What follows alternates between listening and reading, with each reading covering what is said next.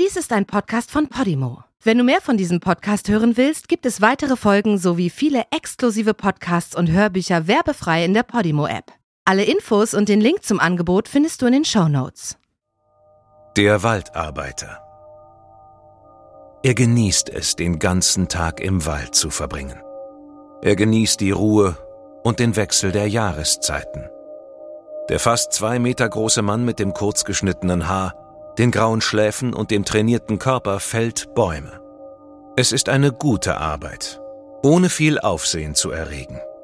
Ein einfaches Leben. Er spricht mit niemandem außer seinem Vater. Und seinem Bewährungshelfer, der ihn hin und wieder anruft, um zu fragen, wie es ihm geht und ob er es schafft, auf Alkohol zu verzichten. Nach seiner Entlassung hatte er zunächst noch Kontakt zu einem Mitarbeiter des Strafvollzugs, dieser war aber im Laufe der Jahre im Sande verlaufen.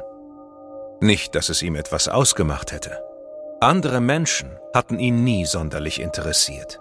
Was ihm etwas bedeutete, waren Routinen und ein strukturierter Alltag.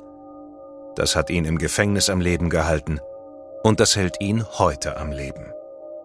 Der Mann ist heute etwa 50 Jahre alt und lebt unter einer falschen Identität. Er wurde nach beinahe 20 Jahren Haft am 9. Juni 2014 aus dem Gefängnis entlassen. Um ganz genau zu sein, saß er 19 Jahre und 364 Tage hinter Gittern. Nachdem er seine Dienstwaffe, ein schwedisches Automatikgewehr AK-5 genommen und sieben Menschen erschossen hatte.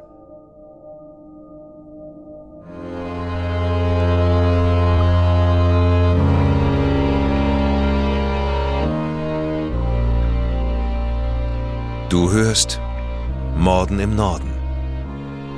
Eine Podcast-Serie über einige der aufsehenerregendsten Mordfälle Skandinaviens. Was du hier gleich hören wirst, beruht auf einer wahren Begebenheit.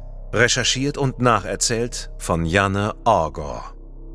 Diese Nacherzählung basiert auf der Berichterstattung diverser Medien zum Sachverhalt dieser Tat.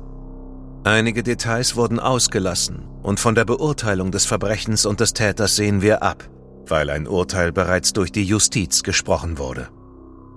Bedenke bitte, dass einige der hierin geschilderten Details starke emotionale Reaktionen hervorrufen können.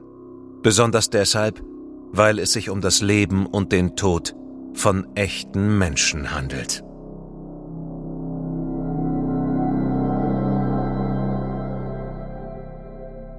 Es war ein warmer Junitag in Schweden im Jahr 1994. Es war kurz vor den großen Sommerferien in der Provinzstadt Falun in der Region Dalarna mitten in Schweden. Die Stadt hat ihren Namen nach dem Fluss Falun erhalten, der die frühere Bergbaustadt in ihrer Mitte teilt. Heute ist die Stadt ein wichtiger Industriestandort und liegt etwa 250 Kilometer nordwestlich von Stockholm inmitten der traumhaft schönen schwedischen Natur mit Tälern, Wäldern und Flüssen. Matthias Flink war damals 24 Jahre alt und Unteroffizier der schwedischen Armee. Er war auf dem Weg zur Examensfeier seiner Freundin Susanne, die gerade ihre Ausbildung zur Krankenschwester abgeschlossen hatte. Die Feier fand in der örtlichen Kirche statt. Matthias hatte einen Strauß Blumen für seine Freundin gekauft, aber er hatte keine besonders gute Laune. Er stand unter Stress und kämpfte schon seit langem mit Schlafproblemen. Neben seinen langen Arbeitstagen bei der Armee besuchte er die Abendschule. Er hatte große Pläne für sein Leben. Am meisten wollte Matthias seinen Vater beeindrucken, denn er wollte es zu etwas bringen. Seine Eltern hatten sich scheiden lassen, als Matthias neun Jahre alt war. Und obwohl er bei seinem Vater im Haus blieb, sah er auch weiterhin seine Mutter. Nach der Schule machte er eine Ausbildung zum Elektromechaniker. Später begann er eine Karriere beim Militär. Zunächst als Rekrut und 1991 wurde er Offizier. Ihm gefielen die Regeln und die Routinen, in der Kaserne kannte man ihn, unter anderem, wenn er die Wehrdienstpflichtigen im Dienst an der Waffe unterrichtete, als ambitioniert und penibel. Matthias hatte großes Interesse an Waffen. Sowohl sein Großvater als auch sein Vater waren Waffenschmiede und Matthias ging mit seinem Vater oft auf die Jagd. Aus diesem Grund hatte Matthias auch einen privaten Waffenschein für Gewehre, Pistolen und Revolver, die ordnungsgemäß in einem verschlossenen Waffenschrank im Haus des Vaters aufbewahrt wurden. Im Waffengeschäft von Falun war Matthias Stammkunde. Das war in Dalarna, wo viele Menschen einen Jagdschein und Waffen besaßen, nichts Außergewöhnliches. Vielleicht hatte die Scheidung seiner Eltern etwas in ihm ausgelöst. In jedem Fall kam es in der Beziehung zwischen Matthias und Susanne immer wieder zu Auseinandersetzungen. Die beiden hatten sich ein Jahr zuvor in einer Bar in der Stadt kennengelernt und hatten sich schnell ineinander verliebt. Susanne hatte selbst eine schwierige Zeit hinter sich und war glücklich, dass sie Matthias an ihrer Seite hatte. Aber im Laufe der Zeit machte sie sich immer größere Sorgen um ihn. Er war übertrieben eifersüchtig und im Frühjahr bestand sie darauf, dass er wegen seiner anhaltenden Anspannung zu einem Psychologen gehen sollte. Einige Monate vor Susannes Examensfeier kam es zwischen Matthias und ihr zu einem heftigen Streit. Matthias hatte zu viel getrunken und im Laufe des Streits würgte er sie. Zum Glück waren zwei seiner Offizierskameraden in der Nähe und konnten Matthias von ihr abbringen und ihn beruhigen. Nach diesem Streit nahmen sie sich eine Auszeit von ihrer Beziehung. Aber Susanne sorgte dafür, dass einige seiner Freunde auf ihn und seinen geistigen Zustand acht gaben. Nachdem seine Freunde lange auf ihn eingewirkt hatten, gab Matthias endlich nach und machte für Ende Mai einen Termin bei einem Psychiater. Auf der Examensfeier erschien Matthias in voller Uniform und gab Susanne einen Kuss. Er überreichte ihr den Blumenstrauß und gratulierte ihr. Man sah sofort, dass er nicht viel geschlafen hatte. Er behauptete, dass dies an einer geheimen Mission läge, von der er gerade zurückgekehrt sei. Tatsächlich war er mit einem Helikopter von Stockholm nach Falun geflogen, um an der Feier teilnehmen zu können. Das Paar verabredete sich für den nächsten Tag, als Susanne und ihre Kommilitonen und Freundinnen aufbrachen, um in der Stadt ihren Abschluss zu feiern. Es war ein warmer Sommerabend und in den Kneipen tanzten leicht bekleidete Mädchen und es lockte kaltes Bier. An diesem Freitagabend, den 10. Juni, schien es, als sei die ganze Stadt auf den Beinen. Im Laufe des Abends tauchte Matthias zusammen mit einem seiner Offiziersfreunde im Restaurant Garbo auf wo Susanne und ihre Freundinnen ihren Abschluss feierten. Die beiden hatten zu Hause noch ein paar Gin Tonic getrunken, bevor sie aufbrachen. Matthias wollte sich endlich mit Susanne aussprechen. Aber Susanne war nicht in der Stimmung, sich mit ihm zu streiten und vertröstete ihn auf später. Wütend verließ er das Restaurant und wartete draußen auf sie. Als Susanne aus dem Restaurant kam, wartete Matthias immer noch auf sie und es kam erneut zum Streit. Plötzlich sagte Matthias, ich bin unsterblich, niemand kann mich töten, aber ich kann alle töten. Das ist meine Stadt. Susanne war verwirrt. Sie wusste nicht, wie sie darauf reagieren sollte und begann zu lachen. Sie beendete die Diskussion und zog mit ihren Freundinnen in eine andere Bar weiter. Der gekränkte Matthias wurde von seinem Freund getröstet. Die beiden folgten Susanne und fanden sie und ihre Freundinnen in der nächsten Bar. Dort sah Matthias einen jungen Mann, der für seinen Geschmack zu nah an Susanne saß. Matthias schlug ihn nieder. Daraufhin wurde er aus der Bar geworfen und nach einer hitzigen Diskussion entschied sich die Clique zur Polizei zu gehen und Matthias anzuzeigen. Es war bereits ein Uhr nachts, aber zum Glück war das Polizeirevier rund um die Uhr besetzt. Susanne hatte Angst. Matthias schikanierte sie und ihre Freundinnen und stritt mit den Türstehern, um wieder in die Bar kommen zu können. Letztlich gab Matthias auf und ging nach Hause. Seine Wohnung befand sich in unmittelbarer Nähe zur Kaserne. Es war halb zwei Uhr nachts am 11. Juni 1994, als Matthias zu Hause war und sich umzog. Er zog seine Camouflagehose an, ein grünes T-Shirt und seine Militärstiefel. Mit einer Nagelschere öffnete er die Tür zum Waffenraum der Kaserne und nahm dort seine Dienstwaffe und rund 150 Schuss Munition an sich. Er schulterte das Automatikgewehr und kletterte über den Stacheldraht, ohne dass er die spitzen Metallstacheln spürte, die in seine Haut drangen. Dann ging er von der Kaserne hinüber zum Stadtpark, der nur wenige hundert Meter entfernt lag. Der idyllische Park mit seiner schönen Laube, den vielen Picknickplätzen und dem malerischen See, der von hohen Bäumen gesäumt war, lag mitten in Falun. Hier trafen sich viele Jugendliche auf dem Weg, wenn sie vom Feiern nach Hause gingen, und hier sah Matthias eine Gruppe des militärischen Frauenverbandes des Lottekorpse. An diesem Abend hatten sich hier die 20-jährige Therese, die 21 Jahre alte Helle, Karin und Jenny, beide 22, und die älteste, die 29 Jahre alte Lena getroffen. Vor Gericht sagte Matthias später aus, dass er sich kaum an die Nacht erinnern könne. Ich sah jemanden auf mich zukommen und habe ihn niedergeschlagen, sagte er. Er nahm sein Automatikgewehr und feuerte mehrere sogenannte Jagdschüsse ab. Eine Technik, bei der man grob zielt und jeweils zwei Schüsse abfeuert. Die sechs jungen Frauen lagen blutend auf dem Kiesweg. Als Matthias seinen Weg durch den Stadtpark fortsetzte, lebten einige von ihnen noch. Kurz darauf, es war etwa halb drei, trafen die ersten Zeugen am Tatort ein und sahen die toten und schwer verwundeten jungen Frauen im Park und versuchten erste Hilfe zu leisten. Es hatten sich einige Menschen in der Nähe befunden, die die Schüsse gehört hatten. Auf dem Polizeirevier, wo Susanne immer noch mit ihren Freundinnen wartete, begann pausenlos das Telefon zu klingeln. Das war Matthias, sagte sie erschrocken, als sie erfuhr, was im Park geschehen war.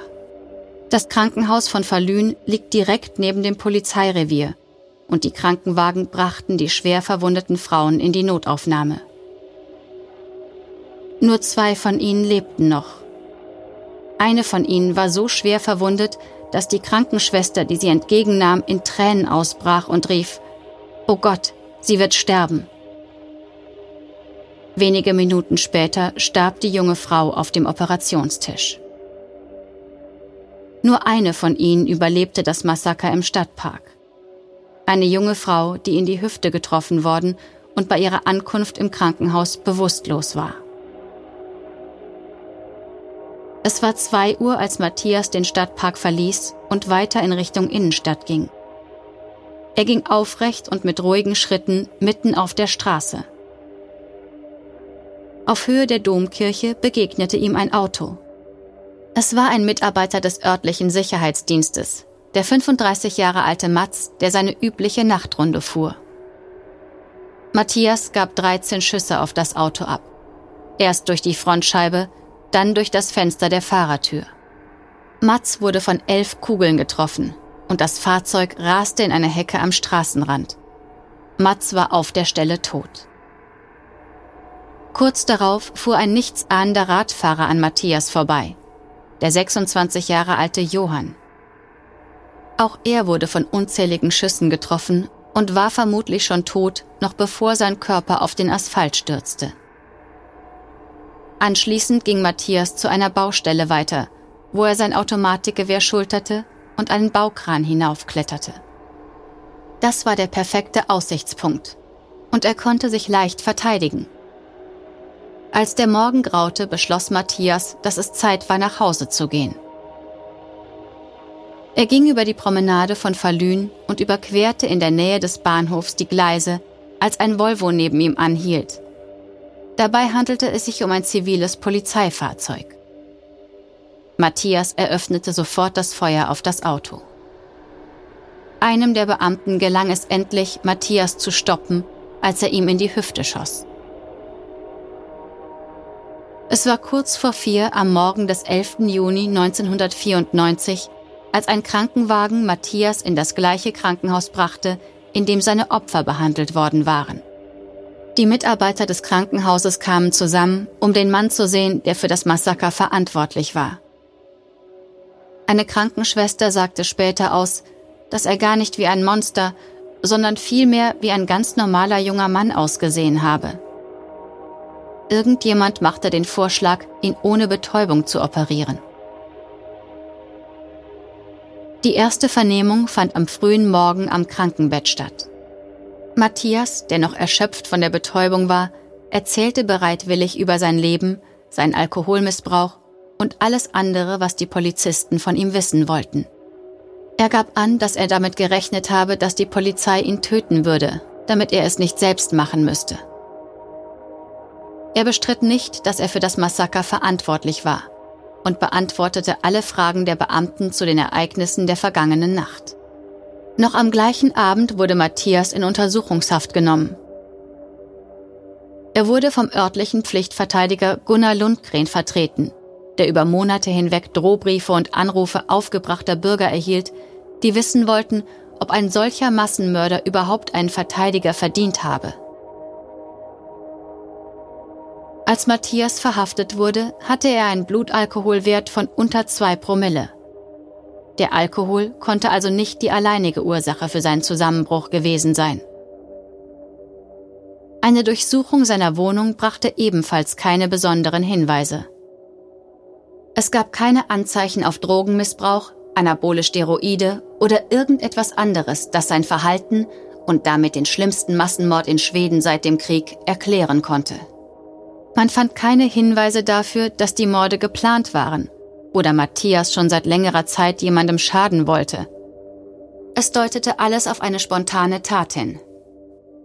Alle Polizeibeamte, die in Urlaub waren, unterbrachen ihre Ferien, um an den drei Tatorten Beweise zu sichern. Mitarbeiter des staatlichen kriminaltechnischen Labors, das heute Nationales Forensisches Zentrum heißt, unterstützten die örtlichen Behörden bei ihrer Arbeit. Zwölf Ermittler führten insgesamt 70 Befragungen der Zeugen durch. Die Einwohner Verlüns und die Polizeibeamten vor Ort standen unter Schock. Solche Verbrechen gab es doch nur in den USA, nicht aber in einer schwedischen Provinzstadt. Sieben junge Menschen hatten ihr Leben verloren und die vielen Beerdigungen legten noch lange einen dunklen Schatten über die Stadt. In derselben Woche wurde Matthias für eine Untersuchung seines Geisteszustandes in die rechtspsychiatrische Klinik in Uppsala verlegt. Dort wurde er diagnostiziert als eine psychisch instabile Person mit einem reaktivierten Trauma wegen der Scheidung seiner Eltern. Sein Streit mit Susanne hatte bei ihm in Kombination mit dem Alkohol, den Matthias schlecht vertrug, eine extreme Reaktion ausgelöst. Die Untersuchung ergab, dass Matthias unter keinen psychischen Störungen litt und dies auch nicht zum Zeitpunkt der Tat der Fall war. Somit musste er nicht in die Psychiatrie eingewiesen werden, sondern konnte so, wie es das schwedische Recht vorsah, zu einer Gefängnisstrafe verurteilt werden. Matthias neuer Verteidiger stellte beim Amtsgericht den Antrag, vor Beginn der Verhandlung eine Untersuchung vom schwedischen Sozialamt einzuholen. Diese Untersuchung ergab, dass Matthias unter einer durch den Alkohol ausgelösten Psychose litt und empfahl eine psychiatrische Behandlung. Das war für alle Beteiligten ein harter Schlag. Der Vorsitzende des Sozialausschusses sprach sich gegen diese Empfehlung aus und sagte, dass Matthias zwar psychotisch gehandelt habe, aber dennoch Verantwortung für seine Taten übernehmen könne. Schließlich habe er selbst entschieden, Alkohol zu trinken. Die Gerichtsverhandlung im September 1994 dauerte nur zwei Tage, da Matthias seine Taten gestanden hatte. Er konnte sich jedoch nicht mehr an die beiden letzten Taten erinnern, deswegen konnte er diese auch nicht gestehen. Matthias, der in der Untersuchungshaft zwölf Kilo abgenommen hatte, berichtete bereitwillig von allem, woran er sich erinnerte. Bis zum Massaker hatte er kaum geschlafen, wenig gegessen und hatte unter großem Druck gestanden. Für ihn fühlte es sich an wie eine Depression. Er erinnerte sich nicht mehr an die geheime Mission, von der er Susanne erzählt hatte, und so konnte daraus nur geschlossen werden, dass er diese erfunden hatte. Das Gericht verurteilte Matthias wegen siebenfachen Mordes und dreifachen Mordversuchs zu einer 14-jährigen Haftstrafe. Gegen das Urteil wurde umgehend Berufung vor dem Landgericht Svea eingelegt, wo die Strafe in eine lebenslange Gefängnisstrafe umgewandelt wurde. Ein Urteil, das später vom obersten Gerichtshof bestätigt wurde. Matthias verbrachte den ersten Teil seiner Haftstrafe in Nurköping und wurde später in die Beate Berganstalt in der Nähe von Stockholm verlegt. Während seiner langen Zeit im Gefängnis wird er als ruhiger und sehr fürsorglicher Häftling beschrieben. 2012 wechselte er in den offenen Vollzug. Er hatte einmal im Monat Freigang und es bestand nahezu kein Risiko, dass er erneut straffällig würde, da er keinen Tropfen Alkohol mehr anrührte. Häftlinge, die zu einer lebenslangen Freiheitsstrafe verurteilt wurden, können bei Gericht einen Antrag auf Umwandlung in eine befristete Haftstrafe stellen. Genau dies hatte Matthias über viele Jahre hinweg und bei verschiedenen Gerichten erfolglos versucht, bis der oberste Gerichtshof im Jahr 2011 seine Strafe in eine 30-jährige Haftstrafe umwandelte. Das bedeutete, dass Matthias unter einer neuen Identität entlassen werden konnte, wenn er ein Drittel seiner Haftstrafe verbüßt hat. Am 11. Juni 2014 wurde er im Alter von 44 Jahren aus der Haft entlassen, nachdem er fast 20 Jahre im Gefängnis gesessen hatte. Einige Jahre vor seiner Entlassung gab Matthias ein Interview im schwedischen Fernsehen.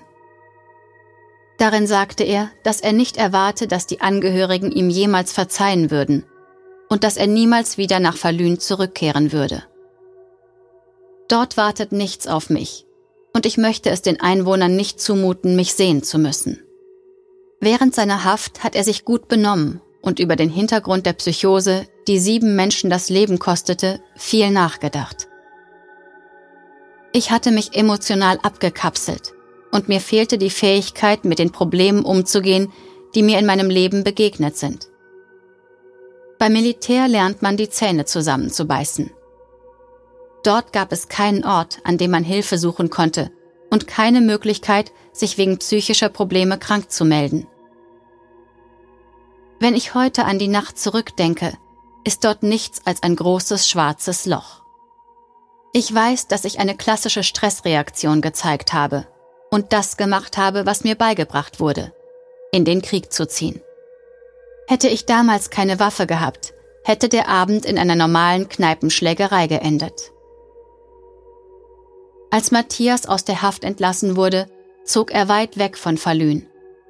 Sein Vater sagte in einem Interview, dass Matthias eine Anstellung als Waldarbeiter gefunden hat. Heute lebt er unter einem anderen Namen an einem unbekannten Ort in Schweden und schuldet den Angehörigen nach wie vor mehrere Millionen Kronen, die er ihnen als Entschädigung zahlen muss.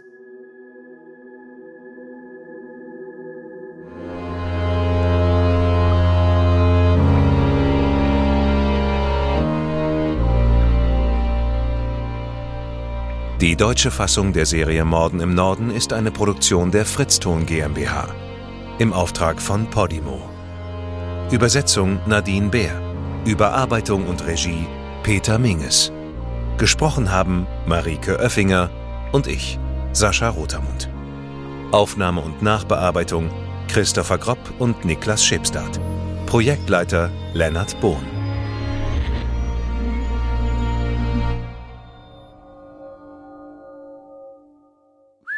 Fritzton. In der Podimo-App hörst du tausende Podcasts und internationale Hörbücher aller Genres. Dabei erhältst du personalisierte Empfehlungen und kannst deine Lieblingsinhalte auch offline hören. Ganz egal, ob zu Hause, in der Bahn oder beim Spazierengehen. Lass dich mit Podimo von spannenden Geschichten in den Bann ziehen, lerne etwas Neues oder hol dir Tipps für dein Familienleben.